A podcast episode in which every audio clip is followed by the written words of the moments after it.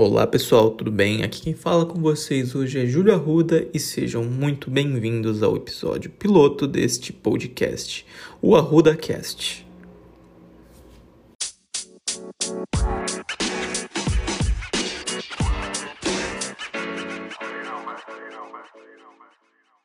Bom, pessoal, então estamos hoje aqui no nosso episódio piloto deste podcast, não é mesmo? Faz tempo que eu é, queria começar a gravar um podcast, mas sempre me faltou é, inspiração para começar a fazer, até que eu decidi é, fazer este episódio piloto e ver como é que fica. Né? Então, se vocês tiverem alguma sugestão, alguma crítica aí, é, ou dica também, não deixem de me procurar no Twitter, arroba juliarrudac, ou mesmo lá no meu canal do YouTube ou Facebook também, que você acha colocando aí é, Julia Ruda MVP no YouTube ou Julia Ruda lá no Facebook, você vai achar as minhas páginas. Ou o Instagram também, que também é arroba juliarrudac, tá? Então, se vocês quiserem falar comigo, podem procurar esses meios aí.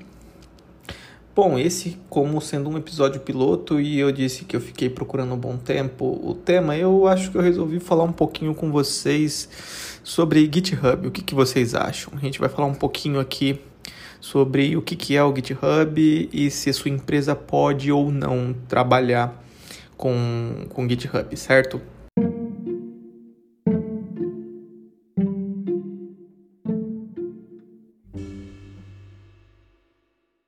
Bom, o que, que é o GitHub no final das contas, né? O GitHub ele é uma plataforma ali voltada para desenvolvedores de software, né?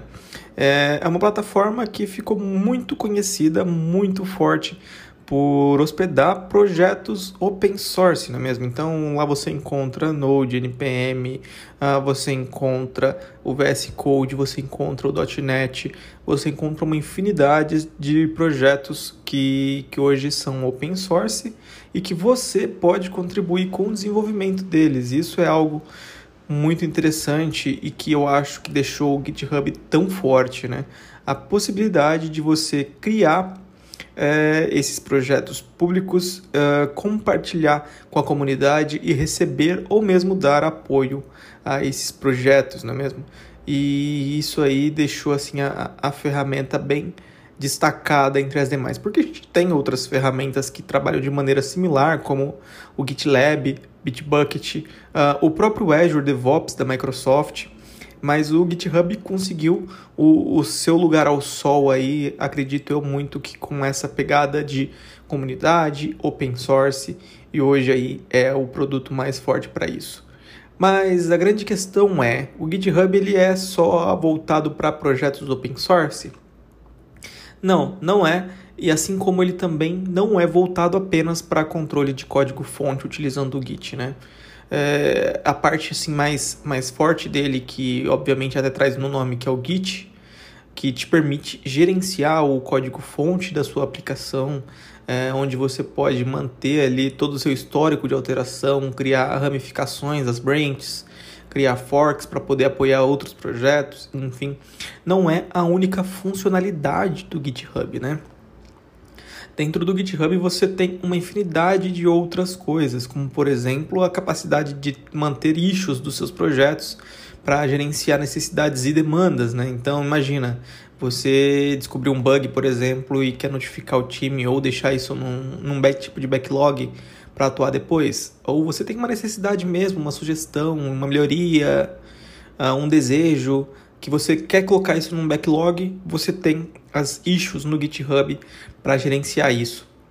E você pode separar elas por tags lá para que fique da melhor maneira para você identificar e separar as coisas.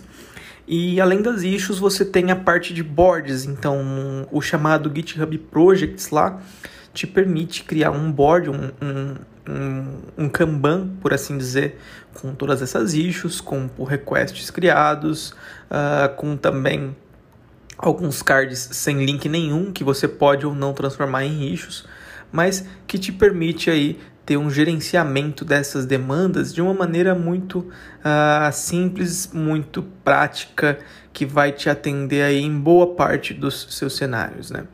Uh, outra coisa bem legal que tem lá dentro é a parte de artifacts, né?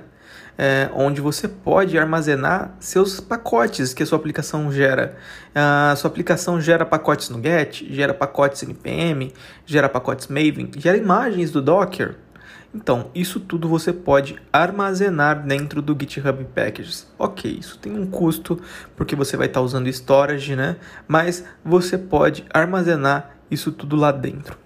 Outra coisa bem bacana é as partes de segurança que a gente pode ter, analisar a segurança do nosso código, analisar dependências entre diversas outras coisas para poder garantir a qualidade do nosso projeto, né?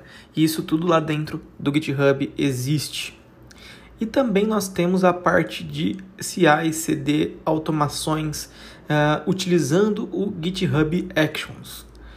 Para você que não sabe o que é o GitHub Actions, ele é a a, a, ferramenta dentro do GitHub que te permite automatizar e empoderar o seu repositório. Né? Imagina que é, hoje você tem uma aplicação lá e quer fazer o processo de CI ou o processo de CD da sua aplicação.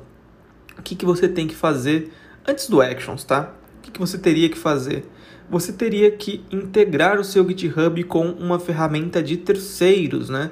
E existem várias no mercado muito bem conhecidas, como por exemplo o Jenkins, o Circle CI, uh, ah, o Azure DevOps também, que daqui a pouco a gente fala um pouco dele. Uh, enfim, você precisava de uma integração com alguma dessas ferramentas, ou outras também que eu não citei, mas você precisava integrar com alguma delas para que aí sim você tivesse um CI, tivesse um CD funcional aí para o seu processo. Agora não mais, né? Desde que a Microsoft lançou o Actions, uh, o GitHub passa a ter seu próprio motor de CI/CD, né? Então agora, se você quer automatizar a compilação, implantação das suas aplicações que estão no GitHub, você pode simplesmente usar o Actions para poder fazer todo este processo, tá? Então imagina que você tem um pull request e você quer garantir que a qualidade dele esteja ok antes de realizar o merge você pode ter uma action que vai rodar em cima do merge, do pull request, quer dizer, e aí ela vai fazer toda a compilação da sua aplicação, vai fazer é, testes unitários da sua aplicação, se você tiver configurado isso no seu projeto, vai poder fazer uma análise de qualidade com o Sonar, uh, vai poder fazer uma análise de segurança, e aí sim falar, olha, esse código está ok, pode ser integrado com a master. Então, você pode fazer esse tipo de coisa, inclusive realizar a implantação da sua aplicação nos mais diversos ambientes. Hoje, o Actions, por exemplo, possui é, runners é, já fornecidos pelo GitHub e pela Microsoft para utilização nos principais sistemas operacionais. Então, você tem agentes que rodam em Linux, você tem agentes que rodam no Mac, você tem agentes que rodam no Windows. Então, isso aí já te dá uma flexibilidade muito legal, muito grande para você poder trabalhar com seu CI/CD. E o legal, como eu disse, você implanta ele também em qualquer lugar. Não importa se você está implantando sua aplicação no Azure, você pode usar o GitHub Actions. Você está implantando sua aplicação na AWS, você pode usar o GitHub Actions. Você está implantando sua aplicação no Google Cloud, você pode usar o GitHub Actions. Você está implantando sua aplicação no on-premises, você pode usar o GitHub Actions também, tá? Neste último caso, você precisaria de um runner instalado dentro da sua própria infraestrutura para que o GitHub pudesse se comunicar com a sua infra e realizar todo o processo internamente. Mas sim, é possível. Se você for lá no meu canal no YouTube, dá uma olhadinha aí, youtube.com e procura Júlio Arruda MVP, você vai achar o meu canal. É, lá tem um vídeo explicando direitinho como é que o, o, o runner funciona e como é que você pode instalá-lo dentro da sua infra para começar a trabalhar. Beleza? Uh, um ponto importante é que para esses runners existem dois escopos: escopos por organização, escopo por projeto. Você tem que ver qual é o melhor escopo para o seu processo e incluir o runner na sua, na, na sua infraestrutura, tá? E isso tudo que eu falei para vocês funciona de graça? Sim, funciona de graça. Eu não preciso pagar? Não, não precisa pagar, mas até certo limite, até certo ponto, tá? Se você estiver usando projetos open source e você quiser utilizar o Actions, você não, cobra, não, é, não é cobrado pelos actions para repositórios públicos. Agora, se você está com uma conta gratuita do GitHub e quer usar o actions para a camada privada do seu repositório, aí você começa a ter é, limitações. Salvo engano de cabeça, são 2 mil minutos de actions por mês para repositórios privados na conta gratuita e você tem 500 megas de storage no Artifacts também para as contas gratuitas. Já que a gente entrou nessa parte de preço, o GitHub está com um, a precificação extremamente agressiva, né? Se você for olhar aí a camada gratuita, tem muita coisa disponível na camada gratuita que dá para a gente trabalhar e que vai atender muito às nossas é, necessidades, né? Por exemplo, é, hoje você não paga mais nada para ter é, usuários privados, usuários para ter colaboradores dentro dos seus repositórios privados, né? Então, se você tiver aí sua conta gratuita, você não está pagando nada por ela, você criou um repositório privado, você quer colocar 100 desenvolvedores para atuar nesse repositório privado, ok, funciona e você não vai pagar nada mais por isso. É, isso vai aí te atender aí para muita coisa, se você for ver bem, né? Uh, daí aí, nessa camada gratuita, entraria limitações, por exemplo, com actions, né? Você quer usar mais o actions? Não vai dar, você vai precisar começar a pagar. Uh, outra coisa bem legal que veio para a camada gratuita é a parte de organizações. O que, que são as organizações no GitHub? É a maneira que você tem para organizar a sua empresa, por assim dizer, né? Você quer trazer a sua empresa para o GitHub? Você vai criar uma organization e aí você vai ter seus repositórios dentro dessa organização, seus usuários dentro dessa organização, para só aí poder é, trabalhar de uma maneira mais prática, de uma maneira mais é, gerenciável aí dos seus usuários, porque lá dentro, por exemplo, você pode criar times e separar esses usuários de acordo com o poder que eles vão ter dentro dos seus repositórios, com que repositórios eles vão enxergar e o que mais eles vão poder fazer lá dentro, tá?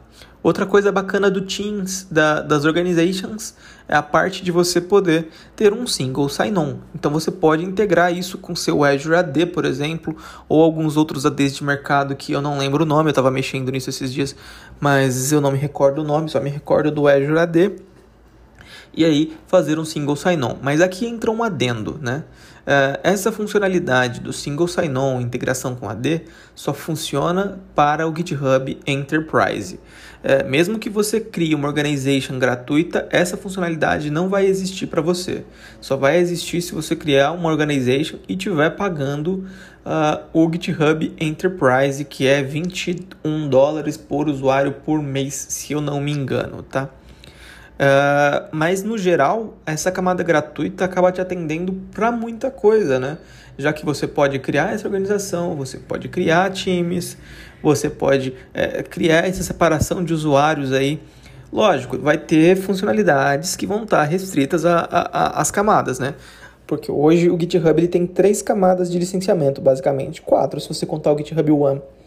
Mas tem a camada gratuita, que é a que todo mundo aqui já deve conhecer. E se não conhece, você pode ir lá agora, github.com, e criar sua conta sem custo algum. Uh, a gente tem a camada Team, que essa Team começa a dar alguns poderes para as empresas. Uh, e aí você paga 4 dólares por usuário por mês. Foi um reajuste recente, antes era 9 dólares, mas agora foi para 4 dólares por usuário por mês. Então você vai ter organization, você vai ter alguns benefícios a mais na organization, você vai ter algumas permissões a mais para fazer coisas no repositório e você vai ter 3 mil minutos de actions por mês para repositórios privados ali, é, sem nenhum custo extra. Se você quiser passar disso, você tem os seus custos.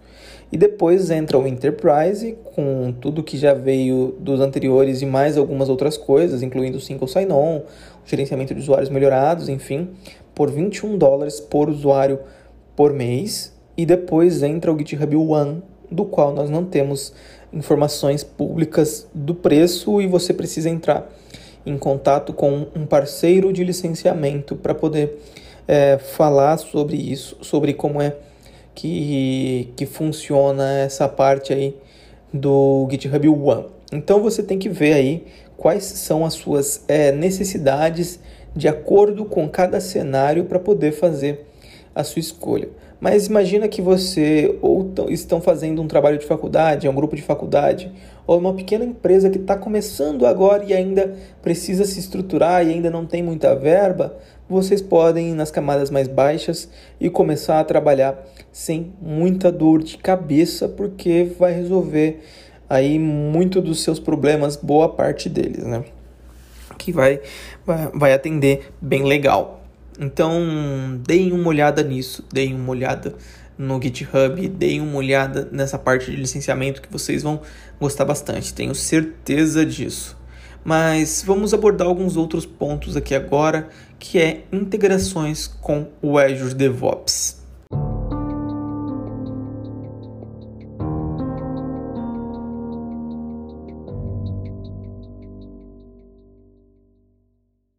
Bom, é, lá atrás, quando a Microsoft é, comprou o GitHub, as primeiras coisas que eles fizeram foi melhorar esse esquema de usuários uh, privados, em repositórios privados e integrar o GitHub com o Azure DevOps.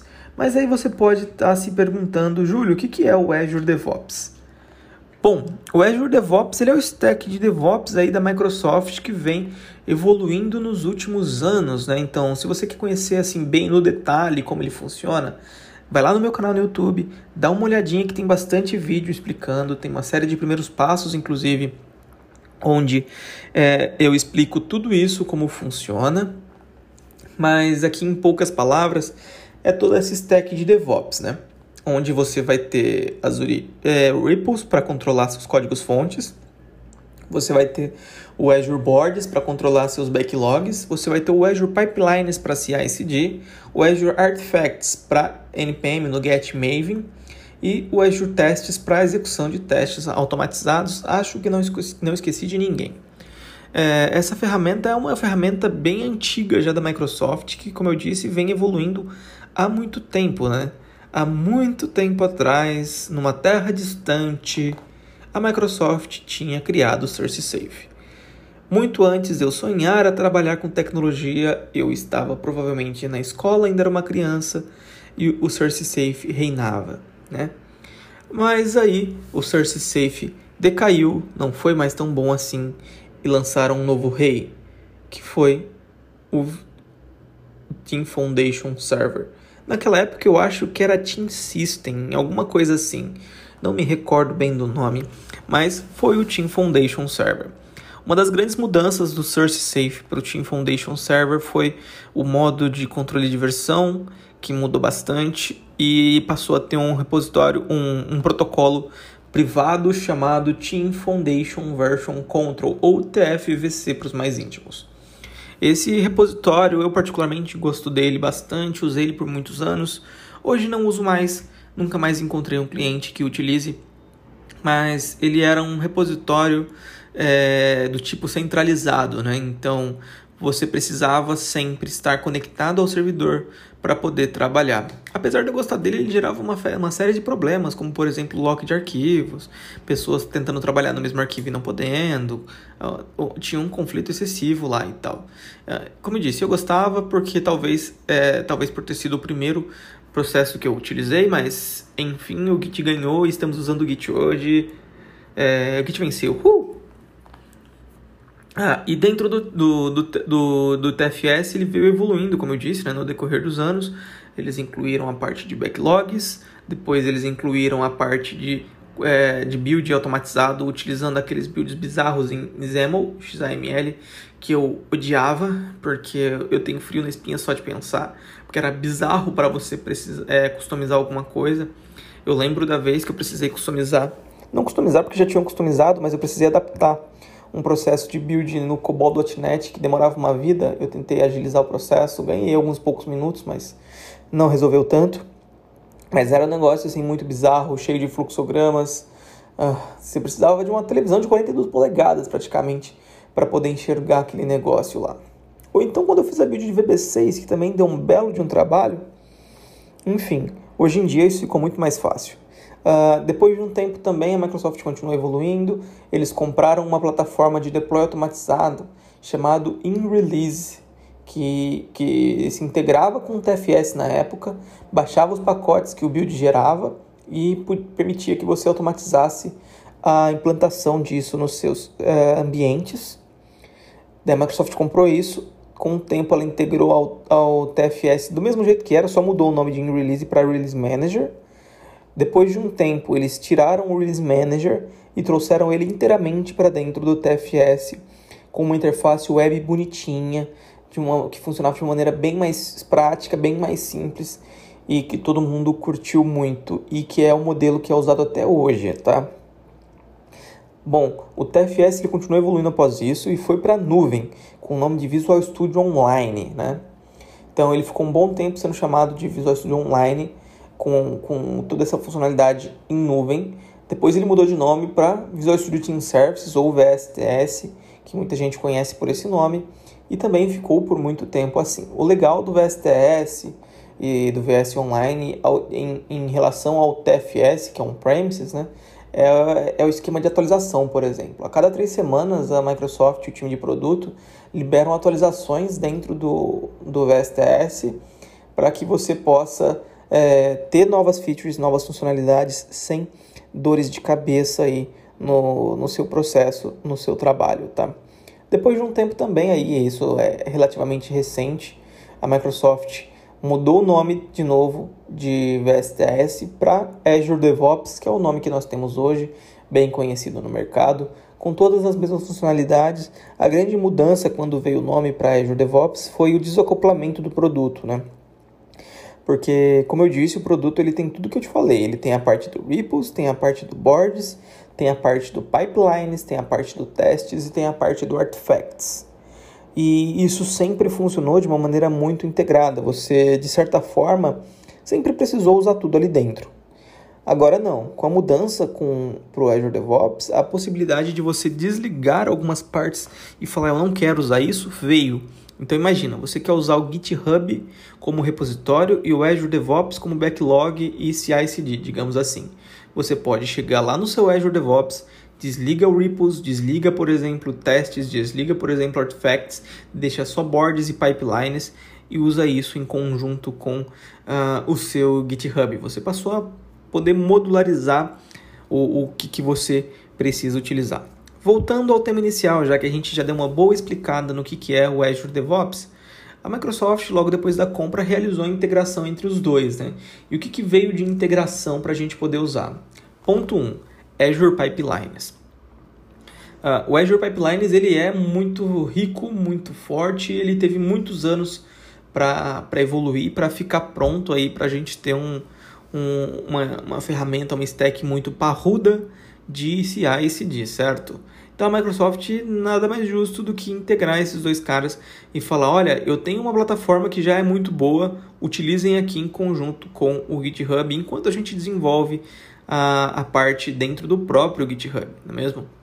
Então, eles fizeram essa integração, então você pode ir lá usar essa integração com Azure DevOps para poder fazer CI, CD, é, criação dos ambientes para promoção dos pacotes, enfim, funciona muito bem. Então, voltando a Actions e a Pipelines, o Actions hoje nem tudo te atende, o Actions ainda é, é meio fraco em algumas coisas, porque como a gente viu aqui, o Azure DevOps teve anos para poder chegar onde chegou, né? O GitHub Actions está sendo desenvolvido, falta bastante coisa ainda. não estou falando que ele vai levar anos para ficar pronto, isso não, não é isso que eu estou querendo dizer. Estou querendo dizer que ainda falta bastante coisa nele, como por exemplo, deploy em ambientes, deploy agendado, aprovação, um, uma infinidade de coisas que ainda falta dentro do GitHub Actions. Então, se você precisa dessas coisas, precisa de um, um, um build um pouco mais complexo que talvez o Actions não te atenda, mas principalmente da parte de implantação, venha para o Azure DevOps, mas mantendo o seu repositório no GitHub. Você pode fazer essa integração entre os dois aí e usar o Azure DevOps só para a parte de pipelines, né? Isso aí vai funcionar bastante. Eu tenho certeza que eu tenho vídeo sobre isso lá no meu canal no YouTube também. Então dá uma olhadinha lá para vocês verem como é que isso funciona e como é que vocês podem fazer isso funcionar. Bom, outra coisa que veio para a integração foi o Azure Boards, né? a Microsoft, como, como a gente já viu em muitas coisas, ela evoluiu muito durante os anos, aprendeu muito e o Azure Boards ficou muito poderoso, muito completo. Você ainda encontra ferramentas mais completas no mercado, mas o Azure Boards aí te atende de uma maneira que a parte de issues e projects do GitHub não te atende. Então, lá dentro do Azure Boards, por exemplo, você pode ter todo um sistema de hierarquia de itens de trabalho. Como, por exemplo, você vai ter seus épicos, suas features, seus PBIs, suas tasks e seus bugs, tudo isso hierarquizado para você poder trabalhar, para você gerar uma rastreabilidade, tudo muito maior aí no seu processo, coisa que você não tem dentro do GitHub hoje. Lá no GitHub você vai ter o projects e as issues trabalhando de uma maneira muito mais simples que o Azure DevOps. Então, se você precisa deste nível de backlog mais avançado que o Azure DevOps te entrega, você pode é, fazer essa integração, essa união entre os dois produtos e trabalhar ali também utilizando o, o backlog do Azure DevOps. Tá? Você pode inclusive criar uma action que vai é, migrar as suas issues para dentro do Azure Boards também. Imagina que você está, por exemplo, trabalhando em, em, em, partes com projeto público, mas você tem seu backlog privado, né? Então você mantém seu backlog privado lá no Azure DevOps e deixa as issues abertas para poder a comunidade é, submeter bugs e algumas demandas. Então você pode também manter esta action que vai ver, ah, submeteram um novo bug, deixa eu sincronizar essa issue para o meu Azure Boards e aí vai levar este bug para o meu time poder enxergar lá e para o meu time poder atendê-lo também. Então, você pode fazer este tipo de coisa aqui. Novidades no GitHub. Como a gente viu no GitHub Satellite e no Microsoft Build, muita coisa está vindo aí né, para o GitHub. E um ponto muito interessante que eu achei foi o Code Spaces, né? Foi você poder ter o seu Visual Studio Code direto no seu repositório do GitHub sem problema nenhum ali, sem você precisar sair do seu repositório, né? O Codespaces hoje ele já existe, a Microsoft já lançou ele faz algum tempinho aí, que é a possibilidade de você rodar seu Visual Studio direto do seu navegador. Seu Visual Studio Code, tá? Não é o Visual Studio Full. Você vai abrir o seu navegador, vai abrir o seu Codespaces e vai ter lá seu Visual Studio Code para trabalhar, para fazer testes, rodar, compilar a aplicação, debugar a aplicação, tudo funciona muito bem. Então dá uma olhada aí, é online.visualstudio.com, se eu não me engano, é o URL, que você vai poder abrir seu Code Spaces lá, uma conta. Tem um custo isso, tá? É um custo relativamente baixo, mas tem um custo. Então deem uma olhada lá, testem um pouquinho que eu tenho certeza que vocês vão gostar. Daí agora esse Code Spaces vai vir também para dentro do GitHub. Você vai poder alterar seus, seus códigos fontes sem precisar baixar seu repositório para sua máquina direto do Visual Studio, você vai clicar lá no abrir no Code Spaces e você vai ser redirecionado para esse code do próprio GitHub e poder começar a trabalhar. Tô louco para que eles liberem isso para o público para a gente poder testar isso aí. Outra coisa bem legal que eles lançaram nos, tanto no Satellite quanto no, no MS Build foi a parte de code análises para segurança da, da, da, da sua aplicação, do seu código fonte. Então agora eles liberaram uma action lá voltada à segurança que utiliza CodeQL para poder é, analisar a, a sua aplicação. Essa eu consegui acesso esses dias pelo, pelo Early Adopter lá do, do GitHub, que eles mandaram um link lá para você se cadastrar. Então eu consegui acesso esses dias disso aí e coloquei até um para rodar aqui. Eu rodei em cima de uma aplicação .NET e ele pegou uma infinidade de problemas nos meus arquivos JS, por exemplo onde eu estava utilizando métodos que não são indicados, métodos que podem é, ter problemas. É, eu tive um caso de possibilidade de injection de código, enfim, uma infinidade de coisas ali que ele começa a pegar para você. Então, por exemplo, essa análise de segurança, ela rodaria no seu pull request. Então você roda, na hora que você põe um pull request para rodar, vai rodar essa action que vai analisar toda a segurança do seu código para ver se você pode ou não seguir para frente. Isso é, é algo muito importante pro, pro nosso processo aí poder ser entregue de uma maneira bem, bem justa, digamos assim, com qualidade e com segurança. Então, o ponto que eu queria trazer para vocês é, vamos falar um pouquinho sobre GitHub. Eu acho que deu para vocês entenderem bastante aí do, do que, que tem o GitHub hoje, como é que ele funciona. Uh, deu para conhecer um pouco também sobre Azure DevOps, né, que uh, não estava tanto nos planos de ser, ser citado aqui, mas acabou que a gente citou e foi um papo bem legal. E se vocês querem saber mais sobre ambos os temas, vão lá no meu canal do YouTube, né, procura aí YouTube é, Ruda MVP, vocês vão me achar.